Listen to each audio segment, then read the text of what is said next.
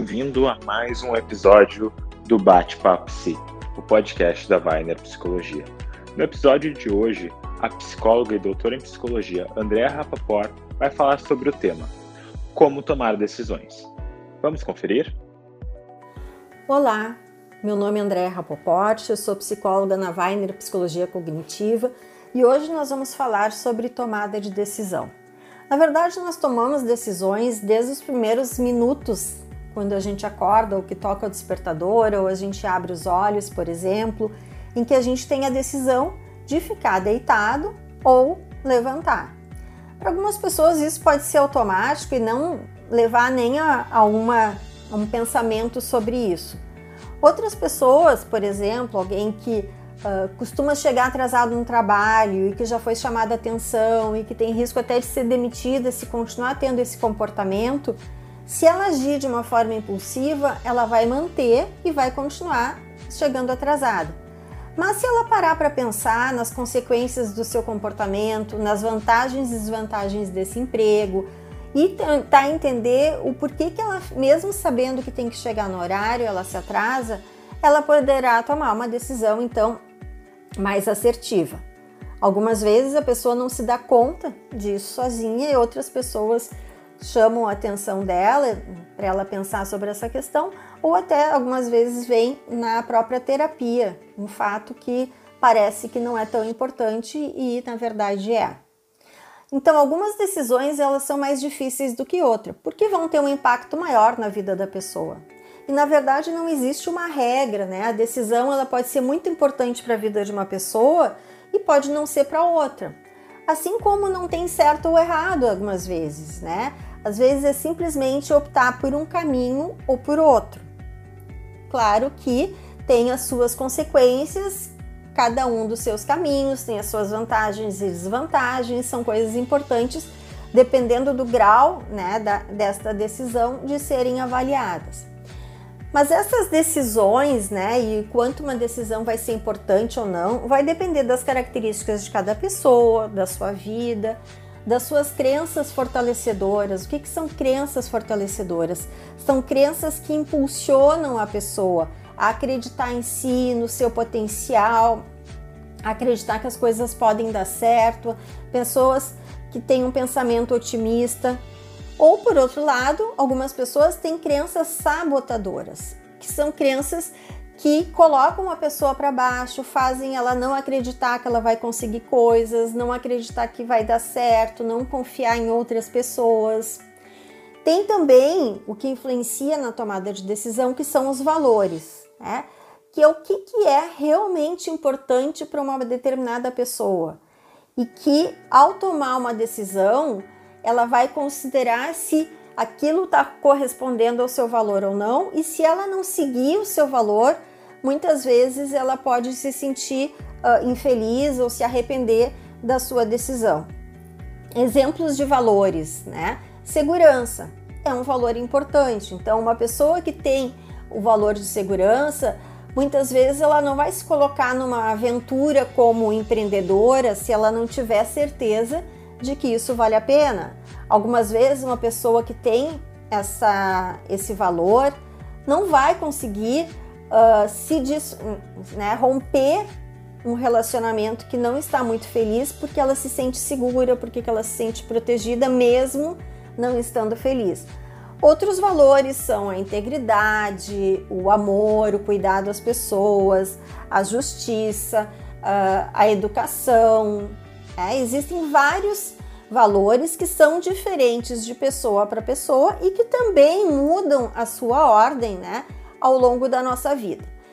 E os momentos da vida em que a pessoa vai tomar uma decisão. Uma coisa é uma criança, uma decisão de criança, uma decisão de adolescente, uma eh, decisão de um adulto, adulto com filhos, sem filhos, uh, momentos econômicos da, da vida da pessoa, momentos em que estão envolvendo também a saúde de a sua própria saúde ou a saúde de outras pessoas, então são pontos a serem considerados. E eu vou trazer um exemplo atual que foi bastante comentado, que nos mostra então uma tomada de decisão extremamente importante, que é o exemplo do apresentador da TV Globo, Tiago Leifert, né, que no auge do seu sucesso, quando agora como apresentador ele, uh, vamos dizer assim, ele arrebentou, né? É uma palavra que, que vem. Ele estava né, terminando o, o contrato dele e com certeza se ele quisesse aumentar o seu salário, fazer algumas exigências, a Globo iria corresponder porque realmente ele está num ponto muito alto da, prof... da profissão dele. Mas aos 41 anos, ele pediu demissão da emissora. E isso muitas pessoas ficaram espantadas. Como que uma pessoa com um salário tão alto, com sucesso, com reconhecimento, com status, com poder, pede demissão do seu trabalho justamente nesse ponto. E aí, ao ser entrevistado, ele colocou para as pessoas que na verdade isso é está relacionado ao momento da vida dele, pai de uma menina de pouco menos de um ano, o momento em que ele sente que ele já venceu todos os desafios profissionais ali na Globo, que ele se sente realizado financeiramente, mas ele sente falta de estar com a família. E aí entra um valor que antes o valor dele era estudar muito, que nem ele disse, ter sucesso profissional, ter uma boa condição financeira. Hoje esses valores já estão mais para baixo e ele coloca o valor de cuidar da, da, filha, de família, de ter qualidade de vida, ele coloca à frente. E isso parece que deu muita segurança, conforme ele disse, convicção no, na tomada de decisão dele. Que ele já não estava mais feliz por não poder estar uh, suprindo essas necessidades e isso que ele realmente considera importante. Mas a gente pode ver que assim os valores dele continuam ali. Então ele é uma pessoa extremamente ativa e ele disse que ele retoma o valor dele de busca de conhecimento, de educação, de aprendizagem, que agora ele quer aproveitar para voltar a estudar. Uh, veja então que essa decisão ela deve ter passado por uma análise bastante complexa. Ele diz que isso vem já há um ano sendo pensado e sendo conversado com a emissora. E ele deve ter então pensado sobre todas essas óticas, mas mesmo assim ele não tem certeza, ele não tem como ter certeza se essa foi a melhor decisão. Ele pode hoje acreditar que foi a melhor decisão, mas na verdade ele vai saber simplesmente vivendo este momento. É por quê? Porque a gente não tem controle de tudo, a gente não tem como ter certezas, a gente pode ter alta probabilidade de, de ter acertado, de que seja isso realmente o que ele queria, que vai fazer ele feliz. Mas a gente isso uh, não pode ter uma certeza. Outro fator que a gente uh, é importante a gente pensar numa tomada de decisão é o quanto essa decisão afeta outras pessoas. E no exemplo do Tiago, uh, afetava a família dele, o fato de que se ele continuasse trabalhando, ele ia continuar ausente na convivência com a filha e com a esposa. E ao deixar de trabalhar na emissora com esse ritmo de trabalho que ele tinha, afeta porque ele vai poder estar mais próximo e a gente sabe que inclusive emocionalmente para essa filha é extremamente importante ter um pai mais participativo. É?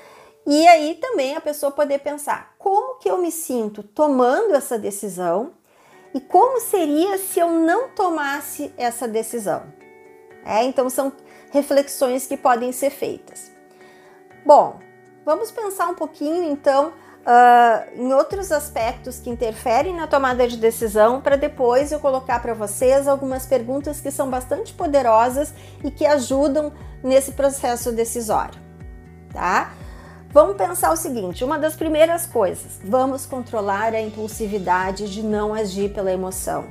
Às vezes são minutos a gente pensando, às vezes são semanas, às vezes são meses, dependendo da decisão, do grau, do grau de impacto que ela vai ter na sua vida, pense bastante. É porque algumas decisões elas podem ter alguns impactos que sejam negativos e prejudiciais não só para você, mas para outra pessoa, e outras decisões elas podem ser uh, maravilhosas, ter um, um, um potencial de, de mudança e de resultados positivos bastante significativo. Uma coisa que influencia também a tomada de decisão é a nossa interpretação dos fatos, que essa interpretação às vezes nos prega peças, né? A gente coloca lentes de interpretação em que a gente chama de distorções cognitivas que fazem com que a gente não tenha clareza do que exatamente está acontecendo ou vai acontecer. Por exemplo, um pensamento tudo ou nada, a percepção apenas do lado negativo, a leitura mental, quando a gente imagina que sabe o que a outra está pensando, uma visão catastrófica dos fatos, entre outras distorções. Então, essa análise real, muitas vezes, a pessoa nem se dá conta. É importante que outras pessoas a questionem ou que ela já conheça o seu padrão de distorção e possa analisar a situação para ver se tem uma distorção ou não. Outro ponto importante é pensar então nas consequências a curto, médio e longo prazo. Como vai ser agora e como vai ser daqui a um, alguns anos, né, se eu to tomar determinada decisão, né? Porque as nossas decisões muitas vezes elas vão estar tá no sentido de evitar a dor e buscar o prazer. Né? E o que, que significa? Por exemplo, uma pessoa que precisa perder peso e não consegue se engajar num processo de emagrecimento. Ela não quer a dor da privação, da mudança de hábito, né? Uh, não para fazer uma questão restritiva, mas de se privar de muitas coisas que ela comia e que ela gostava, em prol do resultado adiante, que é o emagrecimento. Às vezes uma pessoa quer galgar né, na profissão ou passar em algum, passar em algum concurso, mas não quer pagar o preço né, do esforço no meio do caminho. Então, essa tomada de decisão também tem que se avaliar se a pessoa está pensando somente no momento ou se ela está conseguindo pensar a longo prazo. Bom, e outro ponto é a opinião de outras pessoas, o que muitas vezes pode ajudar pessoas que são experts em algum assunto, que têm bastante experiência, mas nem sempre a opinião de outras pessoas que vale para ela e que é uma verdade para ela vai ser o que vai te ajudar, o que vale para ti. Então, assim, se não fizer sentido, não faz. Pensa ou considera a opinião das pessoas somente um ponto dentro de todos os outros que envolvem a tomada de decisão. Agora, peguem uma caneta e um papel que eu vou trazer então algumas perguntas que podem ajudar vocês nessa tomada de decisão. Então eu tenho que decidir uma situação X. Vamos ver o que, que você ganha em fazer tal coisa ou ter tal coisa, né? O que, que vai te motivar, o que, que vai te dar prazer, né? quais são os benefícios que eu vou ter. Agora, o que, que você vai perder se tomar essa decisão? Então, eu não quero tomar essa decisão porque eu vou perder algumas coisas e vai me causar dor. Então, na verdade, isso é um sabotador. É que muitas vezes, para eu não perder algo de imediato, eu não tomo a melhor decisão. Quais são os atuais ganhos que eu tenho, né? Se eu não tomar a decisão X, por exemplo, me manter num relacionamento que não me faz uh, feliz, manter num emprego que não me faz feliz. A pessoa de repente tem benefícios financeiros, tem uma zona de conforto, então ela não quer perder isso. Né? Então, isso é, são benefícios, são ganhos de ela se manter no estado atual. E o que, que a pessoa tem perdido por ainda não ter tomado essa decisão? É, novamente, vamos pensar na, na questão de um relacionamento amoroso que não está sendo uh, saudável, que não está fazendo a pessoa feliz, o que, que ela está perdendo? Ela está perdendo paz, ela está perdendo a possibilidade de conhecer outras pessoas, ela está perdendo muitas vezes a autoestima dela, ela está perdendo amigos, enfim, né? E aí então, uh, já que eu não quero perder algumas coisas que eu já tenho, eu posso fazer assim: o que, que eu posso fazer para manter os ganhos que eu estou tendo hoje e tomar a decisão é, que eu gostaria de tomar? Ou então, como que eu posso minimizar o que eu acredito que seriam perdas se eu tomar essa decisão?